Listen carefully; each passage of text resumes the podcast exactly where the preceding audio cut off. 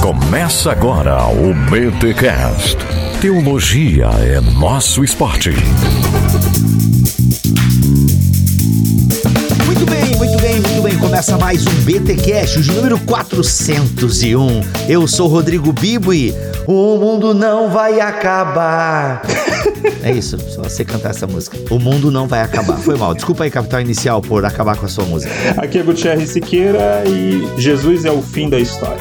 Olha aí. Olha, fim da história, ponto final. E aqui fala André Heinck, vivendo a história do reino já realizado, ainda não consumado. Eita, olha aí. Ah, nós vamos entender essa parada aí do já ainda não?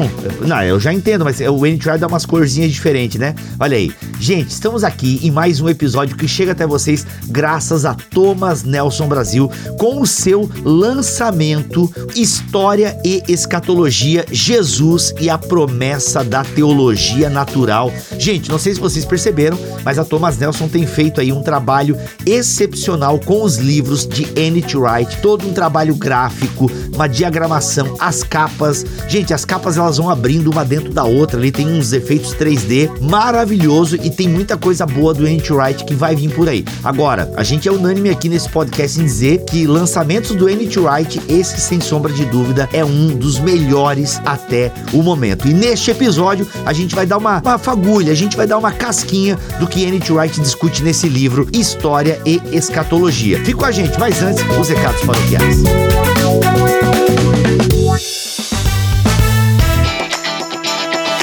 E nos recados paroquiais dessa semana, galera, vocês perceberam, ou vocês nem perceberam, que a gente pulou o episódio 400.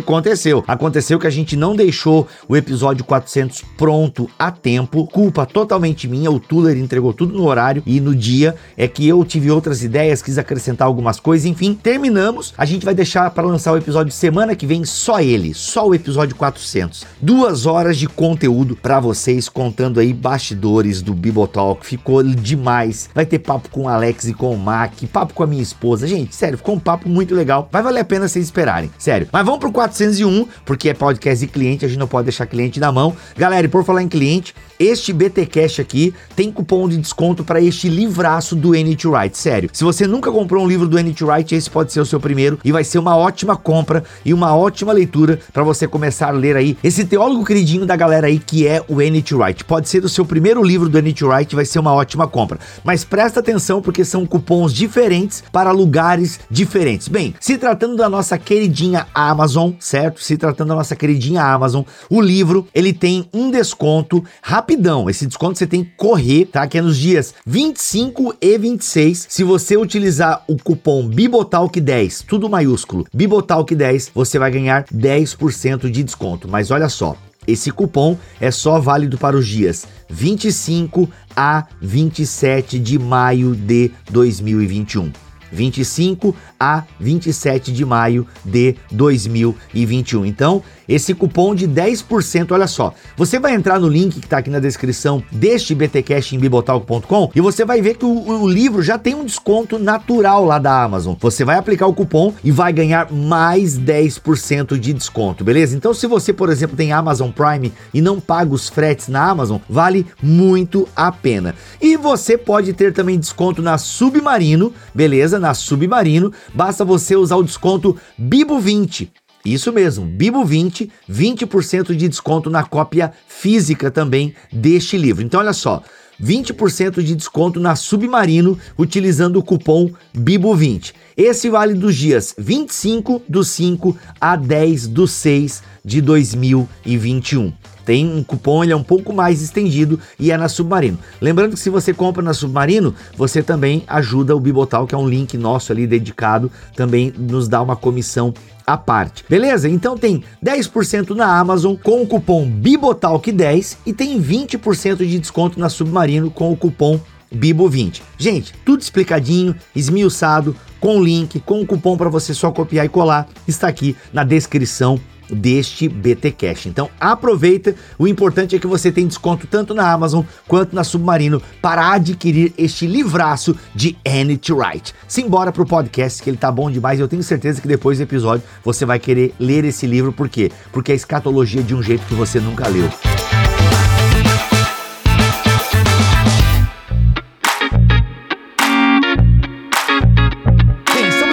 Gutierrez Siqueira e André Heinck, ambos autores da Thomas Nelson Brasil. Ô, gente, que, que coisa linda, hein? Coisa linda. Ambos autores da Thomas Nelson Brasil. Que bacana. E livros que estão vendendo muito bem, graças a Deus, né? Graças a Deus, livros estão vendendo muito bem continuamente. Obrigado a todos vocês, queridos ouvintes, leitores, que apoiam autores nacionais e que têm comprado os livros. E claro, né, se quiserem ler, fique à vontade que o conteúdo é bom também. Gente, N.T. Wright falando de escatologia. Inclusive, uma das acusações que N.T. Wright recebe é que ele abandonou a escatologia e ele tem algumas opiniões que às vezes ferem né, o, o ouvido da massa evangélica. Como, por exemplo, nós não fomos feitos para ir morar no céu, ah, o mundo não vai acabar. E a gente vai entender aí algumas coisas do N.T. Wright em relação à escatologia. Vamos pincelar, né, gente? Porque para entender o todo mesmo, tem que ler o livro. Mas aí, meus amigos, estamos aqui com o André Heinck, historiador, e o livro tem essa pegada histórica. Gutierrez Siqueira, estudioso de teólogos anglicanos. O, o Gutierrez é um pentecostal que curte uns teólogos anglicanos aí que eu tô ligado.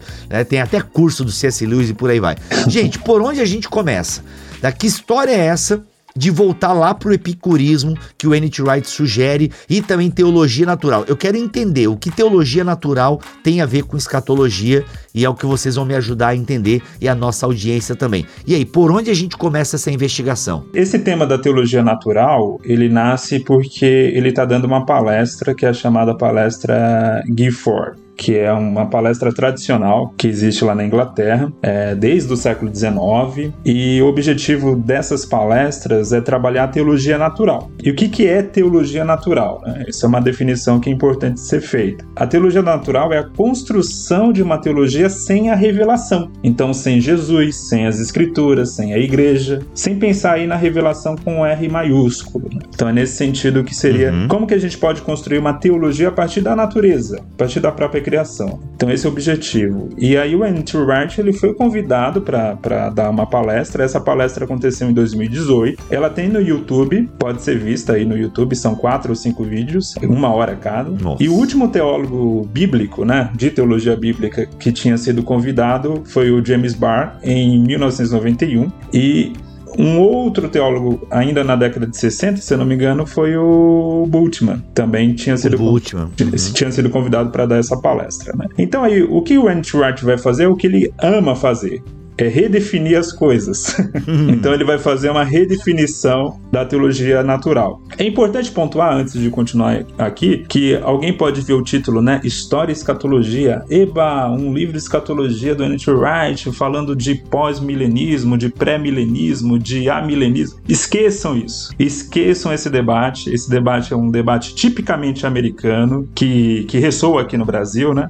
O N.T. Wright está tá além desse debate. Você não vai ver esses termos sendo trabalhados no livro, tá? Então é, é só importante dar esse alerta. O que ele vai trabalhar é essa relação de uma construção escatológica a partir de uma teologia natural. Uhum. E, e, aí, o que que, o, qual a inovação que o N.T. Wright traz nessa palestra que virou livro? Ele diz o seguinte: Jesus, que sempre foi encarado pela teologia natural como a parte da revelação, portanto, um personagem que a gente não deveria trabalhar na teologia da, é, natural, ele diz que não. Não, Jesus é um personagem histórico, ele é uma figura histórica, ele está dentro da história. Portanto, sendo ele um sujeito natural dentro da história, ele precisa ser sim trabalhado pela teologia natural. Então é justamente isso que o Andrew Wright vai fazer no livro. Ô, gente, só uma pergunta. É um outro anglicano que também fez propostas sobre teologia natural é o Alistair McGrath. Ah, não sei o quanto vocês estudaram sobre isso, mas a ideia do N.T. Wright se aproxima um pouco da nova ideia que o McGrath traz, dialoga ou é uma pergunta que eu nem faço? Pelo que eu li do, do Alistair, aqui são propostas bem diferentes, tá? Uhum. Lá é uma proposta mais de definição de teologia natural, uma definição mais histórica também. Aqui não, aqui o N.T. Wright está colocando um elemento novo, o elemento de não ignorar Jesus nesse processo de construção de teologia natural. Uhum. É, eu acho que não, é, não apenas Jesus, como ele também está falando da própria Bíblia, né? A perspectiva das, da, dos estudos mais recentes da Bíblia tendo uma construção histórica também, né?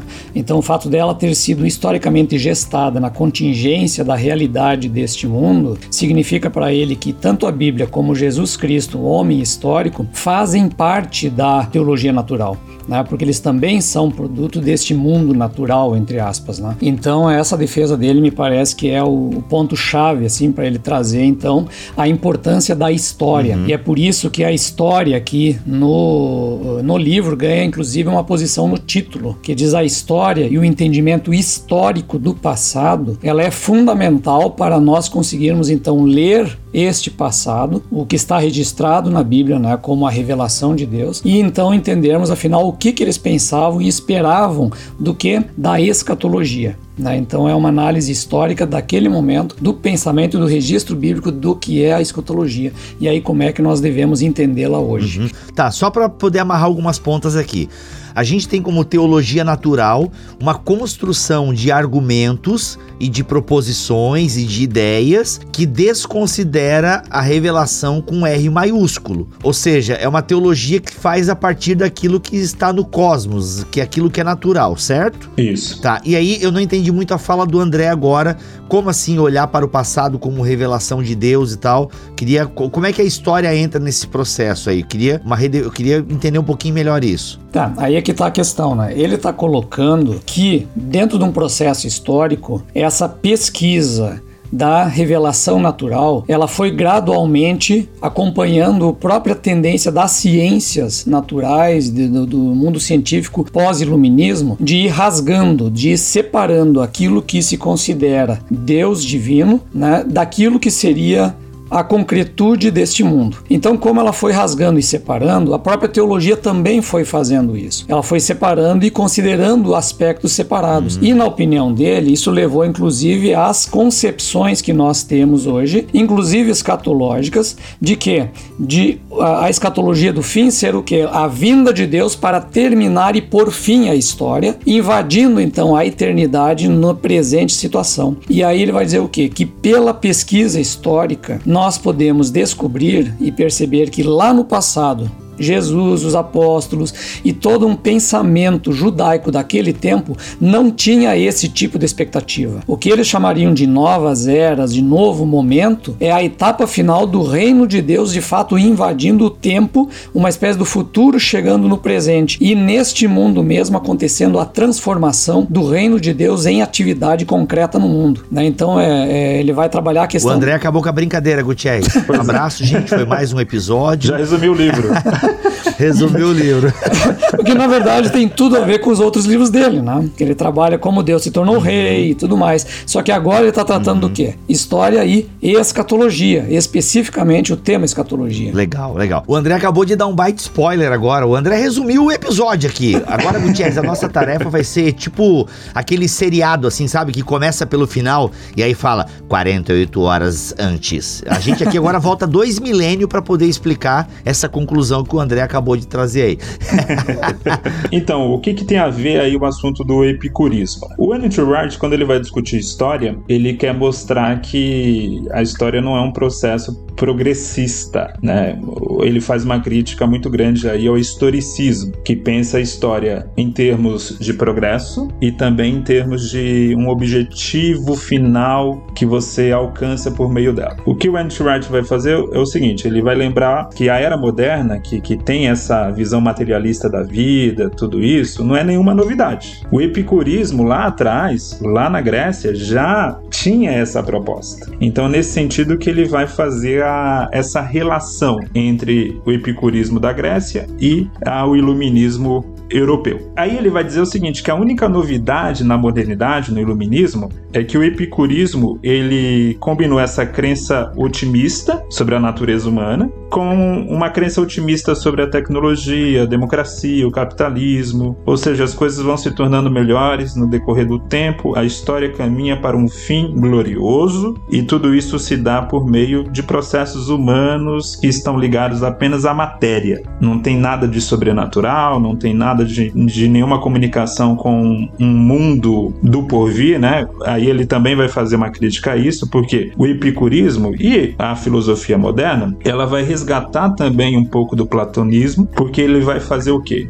Vai fazer uma divisão muito rígida entre espiritual e material, uhum. entre céu e terra. E vai transportar isso para a teologia. E aí ele vai mostrar que na teologia do Novo Testamento não havia essa divisão rígida entre céu e terra entre material e imaterial. Essas coisas elas se conversam, elas se combinam, elas não são, é, digamos assim, duas realidades completamente opostas. Então é, é, aí que ele vai casar com a escatologia mais à frente. Uhum, uhum. Não sei se ficou um pouquinho confuso, mas a ideia é essa. Ele vai fazer essa crítica ao epicurismo, que vê toda a realidade a partir da matéria, e ele vai dizer: olha, os epicuristas lá atrás já faziam é, essa leitura, essa leitura equivocada equivocada que os filósofos iluministas é, começaram a fazer também no século XVIII. Uhum. Então, nesse sentido, ele só quer dizer, olha, não tem nenhuma novidade aí, não tem nenhuma, nenhuma grande, grande insight, grande pensamento. Na verdade, vocês só resgataram uma filosofia antiga e uma filosofia antiga equivocada. Uhum. E isso acabou afetando então a nossa compreensão de escatologia, que acaba fazendo muito essa separação entre céu e terra, é isso? Isso. Até o N.T. Wright fala assim, né? A, a, gente vive um cristianismo muito preparado para morar no céu, né? Tipo uma fuga dessa realidade e tal. Porque alguns textos bíblicos parecem dar a entender isso. A própria, assim, se a gente vem no movimento pentecostal, por exemplo, cara, a ideia do arrebatamento, né? Que a gente vai ser tirado daqui, arrancado daqui e encontraremos o Senhor nos ares e tal.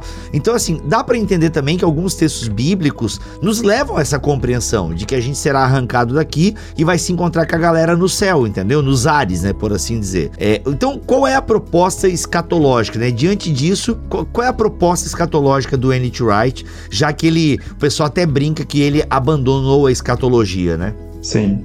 E aí? Não, a questão toda, acho que do, do Wright é o seguinte: ele é um cara que, é, como ele dialoga bastante com a história, e para a história é muito cara a questão dos conceitos, o entendimento dos conceitos. Ou seja, o que cada um quer falar quando usa determinada palavra em determinado tempo. E isso a gente sabe pela história dos conceitos que eles vão mudando ao longo do tempo. Por exemplo, a palavra religião para nós hoje é um grande sistema né, de crenças e valores e rituais e tudo mais que regem né, do, dentro de uma estrutura grande. Né? E na antiguidade não existe nada parecido com isso. Religião é piedade. Então, só para a gente ter uma, uma noção da, dessas diferenças. E ele vai trabalhar o que então? A própria questão da história, a palavra história, ela tem também sentidos dis, é, distintos ao longo do tempo. Ele faz um capítulo que ele trabalha essa questão da história e o que, que ele traz de, da história de importante para entender né, a própria questão da escatologia em si. E a palavra escatologia, ele também, tanto escatologia como apocalíptica, ele diz, olha, ela tem sentidos distintos ao longo do tempo. E o sentido que se trabalha, por exemplo, apocalíptica na no tempo de Jesus e no tempo do segundo templo, ele não é aquele que tem sido dado, principalmente depois do século 20 para nós hoje né? que é o sentido do fim como um desastre, como o final da história e do tempo. Essa é a questão que ele coloca. Por isso que para ele é tão importante a questão da história, é, e nesse caso, eu, aqui sou eu invadindo o texto dele, né? uma história dos conceitos, para ele entender que aquilo que Jesus e os demais estavam falando e aguardando quando eles usavam termos como fim, como reino de Deus, como, sei lá, parousia e tudo mais, ele tem um sentido distinto do que nós imaginamos hoje. Tá? Não sei se, se deu para entender, pelo menos, essa, essa questão inicial conceitual que ele trabalha. É, não, é, é, o André resumiu muito bem. Pô, o André é acabando com o episódio, nunca mais convido. tá, aqui eu só sei resumir, cara, não sei detalhar.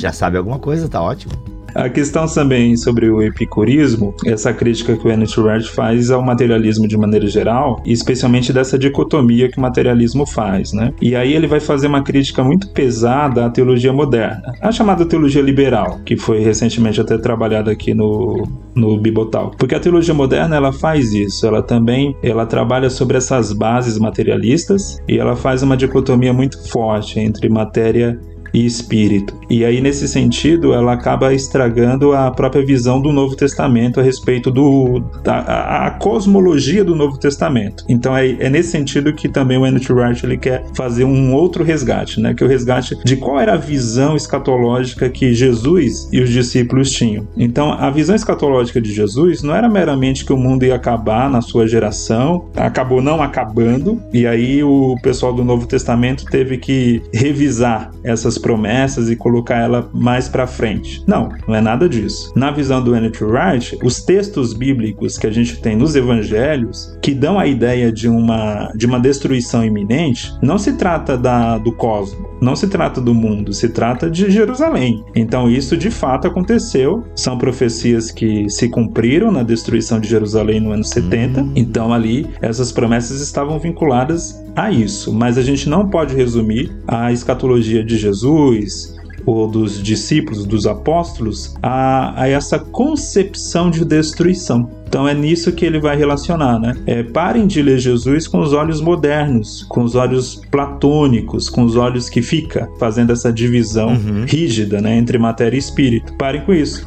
E por quê? Porque Jesus não tinha essa visão. Jesus, assim como os judeus da sua época, assim como o judaísmo do segundo templo, eles viam aí uma correlação, né, uma, um, digamos assim, uma, é, uma escatologia de intercâmbio entre céu e terra. Ou seja, o, o céu e a terra passam a ser ser uma só realidade. Embora uhum. distintos, mas uma só realidade. O Tchex comentou uma coisa importante que é a questão da destruição do templo aparecendo dentro dessa perspectiva da escatologia e do fim é, é, das coisas. Não é o fim das coisas, né? Como aquilo que nós imaginamos. Poxa, então Jesus era para ter voltado quando destruiu o templo. Não, não é essa a questão. O que o N.T. Wright coloca é que as comunidades primitivas e do primeiro século, quando se viu a destruição do templo em Jerusalém, Jerusalém, elas viram a confirmação daquilo tudo que Jesus estava tratando que era o quê? Jesus é o novo templo, o novo lugar, né? o lugar definitivo onde os céus e a terra se encontram. Aí que está bem aquilo que a gente conhece já da, da teologia do N.T. Wright. Né? Então, como em Jesus já temos o novo local de encontro de céu e terra, o novo templo de Deus na terra, o reino de Deus já começou ali. E a destruição do templo de Jerusalém marca o quê?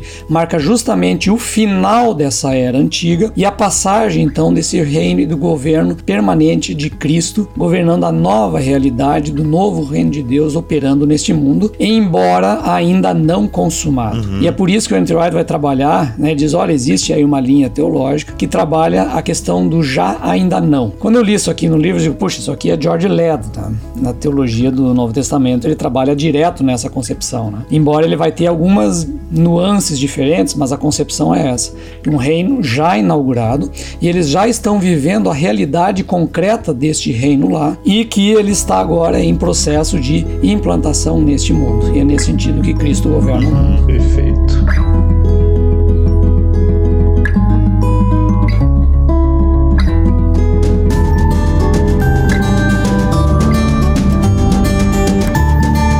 Tá, gente, e onde tá o erro, por exemplo, que o N.T. Wright entende, até onde eu entendi, que é um erro, da galera que vê o apocalipse como o fim das coisas e tal, e, digamos, né, dramático e aquela coisa toda. Tipo, porque não, não tem textos bíblicos que nos levam a entender isso? O próprio livro de Apocalipse, que é tiro, porrada e bomba, é selo, é taça, é trombeta, tipo, como é que a gente lida com isso? Porque dá a entender que realmente é isso aí, vai acabar as coisas e o fim está próximo entendeu? É, ele não entra exatamente no, no Apocalipse diretamente, uhum. mas a partir de outros escritos do, do Art a gente pode é, afirmar o seguinte: ele vai fazer uma leitura mais histórica também do livro do Apocalipse. Então, o João está retratando uma realidade hum. da dura perseguição do Império Romano aos cristãos. Então, essa é uma leitura que normalmente os teólogos bíblicos fazem, tá? Não é só o Andrew Wright. Dificilmente você vai ter aí um teólogo bíblico fazendo uma leitura mais literal desse texto, literal no sentido de transportar para a nossa era, como os dispensacionalistas fazem, por exemplo, né? Isso raramente você vai encontrar alguém uhum. é, que trabalha teologia bíblica fazendo isso. Porque quando você vai trabalhar teologia bíblica, isso já foi discutido também aqui no Bible Talk, a gente tem que fazer uma leitura leitura de toda a escritura e você vai vendo a, a, a progressão da revelação. Então você tem a presença de Deus ali no jardim, depois a presença de Deus vai para o tabernáculo, para o templo, aí o templo é destruído e aí a própria presença de Deus agora está em Cristo e hoje por meio do Espírito Santo atuando na igreja. E aí no final uhum. a gente vai ter a nova Jerusalém, né, que é o próprio Cristo, também agindo ali é, nessa consumação da história. Só que, como o Andy Wright vai trabalhar sempre nos seus livros, isso não significa destruição, uhum. e sim uma restauração. É uma restauração de uma realidade que o mundo já vivenciou, que o mundo vivenciou essa realidade no próprio Éden. Então, nesse sentido, a gente sempre tem na Bíblia a indicação de uma restauração, não é de uma destruição. Então, é esse ponto que ele vai sempre chamar a atenção. E aí, a crítica dele à teologia moderna e também à teologia fundamentalista, que a crítica dele é, é nos dois sentidos, a, é, a crítica dele é porque a teologia moderna tentou ler Jesus como um profeta apocalíptico que desenhou um fim do mundo que foi frustrado e o fundamentalismo tenta pegar essa mesma é, ideia de um apocalipse meramente destrutivo e joga isso para frente. Então, nesse sentido, há um equívoco aí desses dois lados, né? Os liberais fazem isso com o passado e os fundamentalistas fazem isso com o futuro. Então, nesse sentido que, que a gente tem aí essa escatologia do anti-Rush, que é uma escatologia, convenhamos, bem coerente com uma proposta de uma leitura global da Bíblia. Uhum. Assim, quando você pensa que Deus é um Deus criador, né, lá no Gênesis, então, se ele é um Deus criador que viu que sua criação era boa e que isso, né, a sua presença depois é, tanto no tabernáculo como no templo, de alguma forma, é, o templo e o tabernáculo eram microcosmo da criação, né? Era uma representação dessa criação. Então a gente pode pensar assim que o, que o final dos tempos, é, digamos assim, ele vai virar o macrocosmo, ou seja, esse templo, esse tabernáculo, essa presença de Deus, ela será aí expandida a todo o universo. Então, nesse sentido, lembra aquele texto é, do Antigo Testamento, não lembro se Isaías, quando diz que a glória do Senhor encherá a terra como as águas enchem o mar, sabe? Então, é, é uma promessa maravilhosa, linda. Eu fico maravilhado de pensar a escatologia dessa forma, porque é uma escatologia que ela não deixa de pensar no juízo de Deus, nada disso. É claro que haverá um juízo, uhum. mas que tem uma perspectiva de que Deus não despreza aquilo que ele cria. Ele não joga fora, né? Ele restaura. Uhum, uhum. É, o testemunho de Jeová tá certo, então, né? Não, o pessoal brinca quando eu falo mais ou menos essa. que eu tenho essa visão escatológica também, né? De novos céus e nova terra. É aqui, é aqui, é a nova Jerusalém descendo. Eu gostei da palavra que tu usou ali, Gutierrez, o intercâmbio, né? Esse Sim. intercâmbio entre céu e, e, e terra e tal que é justamente essa conexão, não uma coisa separada. É, a Terra não é inferior. Isso é muito gnóstico, né, cara? Tipo, as coisas materiais, platônico, né? As coisas é, materiais, elas não são as ideais e por aí vai. Então tem, tem que ser destruído. E a galera tem uma visão muito. Não, isso aqui vai acabar, né?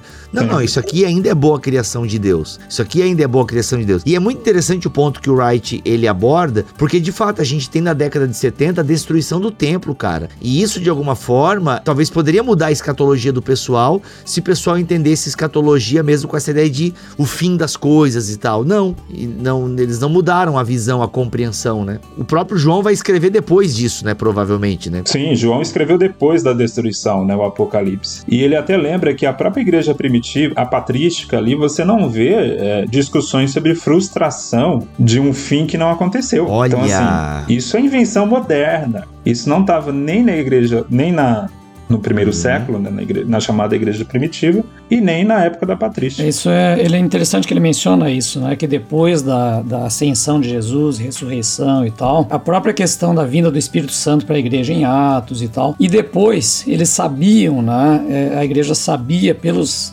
textos bíblicos mesmo, que alguma coisa tinha iniciado de muito importante. Eles estavam vivendo isso. E mesmo quando aconteceu a perseguição, e eles estarem dentro da perspectiva de um ainda não, quer dizer, ainda não voltou, aguardamos a volta de Cristo, né? dentro de todos esses sinais do que ainda não aconteceu, de sofrimento, perseguição e tudo mais, o que domina principalmente não é tanto a esperança, né? embora eles tivessem a esperança da vinda e tudo mais, mas o que fundamenta esse relacionamento todo é a alegria. Quer dizer, algo tinha acontecido que, apesar do sofrimento deles, eles viviam uma alegria concreta de que algo estava em andamento já na vida deles naquele momento. Né? Então ele trata essa questão justamente do já ainda não, é muito firme né? Na, nesse tema messiânico de Jesus. Jesus veio e começou um reino que está de fato agindo e vivendo entre eles. Ele tem até uma frase lá no livro que é mais ou menos assim: ó, o Novo Testamento não é sobre esperar o fim dos tempos, é sobre Deus vir para reinar como rei na terra por meio da morte e ressurreição de Jesus. Olha. Acho que isso resume bem a escatologia do, do Andrew uhum. Uhum. Viver como cidadão celestial agora, né? Não pensar no céu como o lugar que eu vou, mas pensar no céu como o lugar que veio. Ó. Oh frase de Sim. Twitter. É, e só que aí tem uma coisa muito importante, que eu acho que aí também se confunde muito. Porque uma das coisas que são centrais também no que o N.T. Wright fala, e aí combina com outros teólogos que eu já, já que não vamos citar, mas que, que eu me lembro daqui, é o seguinte, que Jesus ele não estava despolitizando a ideia de reino, ele não estava trabalhando essa coisa do reino fora da esfera concreta dos relacionamentos neste mundo, Boa. mas ele estava redefinindo o poder e redefinindo a própria ideia de política. Uhum. Né? E, e o Writer trabalha isso muito bem, acho que é, no Simplesmente Jesus, se não me engano, né, em que Jesus vem, ele apresenta um outro tipo de poder, que é o poder da fraqueza, o poder do amor, o uhum. poder que se entrega diante daquela potência e vence ela dessa maneira. Né? Cara, muito bom, muito bom. É, essa ideia de não negar o conflito, a questão política aí é muito legal mesmo, essa dimensão política do reino, né? E aí, gente, acho que a gente deu uma canjinha bacana do livro pra galera entender um pouquinho um conceito diferente de escatologia, né? Eu acho que o Wright, ele nos provoca, acho que você não é obrigado a concordar com o Wright, mas ele é inegável que ele tem provocações muito boas e que nos fazem pensar realmente, porque a gente aceita a escatologia, coisa dos fins dos tempos e tal. É, e ele, ele não é que ele negue essas definições, mas ele fala, não, gente, mas tem outras possíveis. É, eu, eu gosto da maneira com que ele abre o leque. Gente, alguma coisa a mais? Alguma recomendação? Algum toque pra galera que tá nos ouvindo aí, pra gente deixar aquele gostinho, aquele plus pra galera ler o livro? Alguma coisa a mais? Muita coisa ainda. exato, exato. Meu Deus, então vai, Gutierrez, vai, porque eu já entrei na vibe do, do André aqui, já tô resumindo, já tô dando tchau. Mas e aí, o que, que você quer destacar, Guti? Manda bala. Não, eu acho que é importante a gente destacar que nessa escatologia do Wright, a, a ideia da ressurreição é muito importante. Tanto porque, porque ela tem essa ligação da história, é um evento histórico, e também aponta para essa realidade escatológica, que é a restauração da própria matéria do corpo. O corpo não vai deixar de existir. A gente não vai ser um, um fantasma. A gente vai ser corpo, corpo restaurado. Né? Então, nesse sentido, a ressurreição é essa ponta entre a história e essa realidade uhum. escatológica permanente e que vai ser, é claro, consumada aí no, no final do, da, da história. E outro ponto também que eu acho que, que vale a pena destacar é que o Andrew Wright ele vai falar também sobre a epistemologia do amor. Isso é algo mais no no final do livro, que eu achei maravilhoso, né? Tá, ou guarda um pouquinho a epistemologia do amor. Guarda, guarda. É que eu acho que valeria a pena a gente falar um pouquinho mais da questão da ressurreição aí. Por que, que ela é essa ponte, história. E eu vi que o André se empolgou também com esse tópico que você levantou. Talvez a gente possa dar uma canjinha aí. Não, não sei, eu me empolguei porque a questão da, da ressurreição. Eu achei legal, mas é isso aí. Não, mas aí é que tá. É que isso dialoga com outras coisas que não apenas o N.T. Wright fala, né? Que a gente fala muito na teologia. A expectativa cristã, ela é uma expectativa, entre aspas aqui, profundamente materialista. Né? Nós não somos é, alguém que aguarda, ah, é, quer dizer, até somos por uma tendência que nós temos de um tempo para cá na história. Hoje, como historiador, eu sei disso. Que nós temos hoje a expectativa, ah, eu vou voltar para casa quando morrer. Né? Mas a expectativa dos cristãos primitivos não era o voltar para casa quando morre, é a ressurreição, quando no reino de Deus, na sua vinda, vai ressuscitar. E nesse sentido que, entre aspas de novo, o cristianismo ele é bastante materialista, porque ele crê numa renovação deste mundo concreto e numa ressurreição do corpo, e não nós como no futuro almas vivendo no céu, numa eternidade, integrados ao divino e tal, mas sim numa uma questão muito concreta e muito presente neste mundo mesmo, que é a expectativa dos novos céus, novas terra, nova terra e do corpo ressuscitado como corpo de fato, né? E aí tanto que o próprio Jesus ele já é, é o signo disso, né? Ele ressuscita e ressuscita em corpo, né? Com um corpo já glorificado, mas um corpo pertencente a uma nova realidade, né? E acho que nesse sentido essa escatologia toda do, do Anti-Wright conversa muito bem com essa perspectiva, né? De que este mundo que nós concebemos como o mundo de Deus está invadindo esse tempo e nós já fazemos parte deste mundo de Deus, neste mundo físico ainda decaído, mas que será restaurado. Cara, você falando isso, eu lembrei agora de um texto do Baltazar, em que ele fala justamente isso, né? Que que Jesus ressuscitado, esse corpo glorificado que ascende aos céus, naquele momento Jesus está levando a terra para o céu. Né? Então você não tem só a relação na Bíblia do, do céu ou a Nova Jerusalém descendo, a terra também sobe e sobe por meio desse corpo ressuscitado, esse corpo material. É, é, é de uma riqueza isso, né? E aí a Bíblia fala que por isso que o Cristo é tudo em todos, né?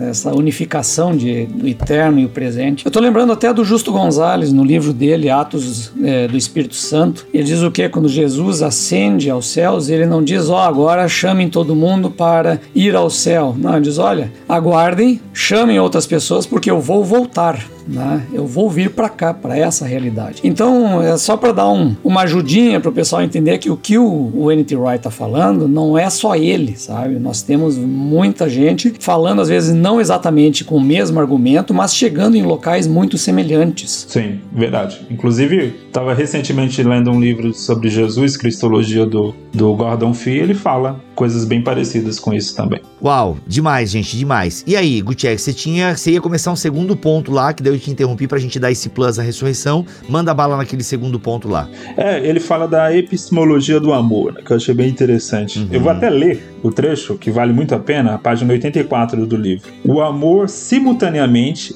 afirma e celebra a alteridade. O que é alteridade, né? Só explicando aqui, que não é uma palavra tão comum. Alteridade é aquilo que é distinto, né? Cada pessoa tem uma característica própria, uma personalidade. Cada pessoa é única. Então isso é alteridade. Uhum. Então ele vai dizer o seguinte, que o amor ele tanto afirma essa, essa alteridade como celebra também. E também deseja que ela continue assim, que essa alteridade continue da forma que é. Não para ser mera projeção de suas próprias esperanças ou desejos. Ou seja, quando eu amo, eu desejo que o outro continue sendo quem ele é e não que o outro cumpra as minhas esperanças e os meus desejos. Então isso é amor. E aí o que, que tem a ver isso com, com conhecimento, né? Aí ele vai dizer que esse amor praticado, ele é o verdadeiro conhecimento, é o verdadeiro modo de compreender. Eu só posso compreender o outro e só posso compreender o mundo se eu tiver um forte senso de amor. Então aí ele até usa uma frase na página 288 que o amor é a forma mais completa de conhecimento. Uhum. Isso aqui eu achei maravilhoso, sabe? Isso aqui casa com o que a gente pensa em relação ao conceito de conhecimento no Antigo Testamento. O conhecer no Antigo Testamento, na teologia hebraica, o conhecer é consumir, né? O conhecer é, é, é relacionar é o relacionamento, né? Isso é conhecer. Então, nesse sentido, quando a gente pensa nessa escatologia futura, é, nessa realidade, a gente está pensando assim, que é a,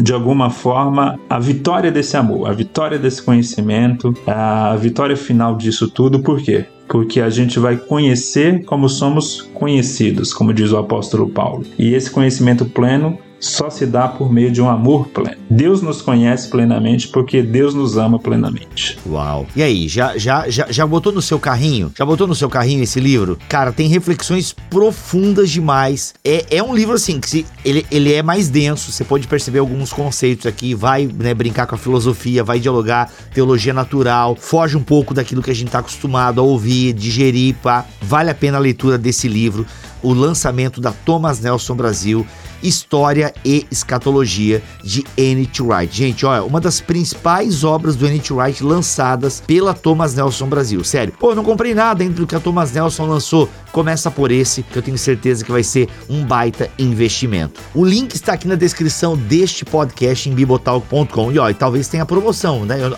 enquanto eu estou gravando esse episódio, ainda não sei dizer, mas é sempre, sempre a gente consegue um desconto na Submarino, na Amazon. Então entra aqui em bibotalk.com, vem no BTcast 401, dá uma olhadinha na descrição aqui deste podcast que vai estar tá ali o link para você comprar. Afinal, sempre que for comprar na Amazon ou na Submarino, compra pelo link do Bibotalk, porque isso nos abençoa demais. E se tiver alguma promoção, vai estar tá na descrição deste episódio. Gutierrez, obrigado pelo teu tempo aí, disposição e compartilhamento de conteúdo e conhecimento, cara. Valeu. Estamos juntos. É nós. Gente, lembrando que Gutierrez e Kenner Terra tem um livro lançado pela Thomas Nelson Brasil que se você ainda não adquiriu, já aproveita e coloca no carrinho, beleza? Autoridade bíblica e experiência no espírito. Aí, lembrou, lembrou Acertei? o título. Ô, oh, mano, eu, tô, eu, treinei, velho, porque é uma vergonha não saber o título do teu livro, velho. Ele é complicado. Ah, o Bibo não sabe o meu completo. Não, o teu completo eu não sei também, mano. É os outros da Bíblia, os outros povos e como Deus usou eles. Pronto. Aqueles da Bíblia, o povo judeu que se acha, mas mesmo assim Deus usou também. É isso. Pronto, entendeu? Tudo certo. É, André, valeu, mano, pelo teu tempo, pela disposição. Obrigado por nos emprestar um pouco mais a sua voz. É, o, o, no que for possível. Eu que agradeço. É nóis, gente. Tamo together. Voltamos a semana que vem, se Deus quiser e assim permitir. Fiquem todos na paz do Senhor Jesus.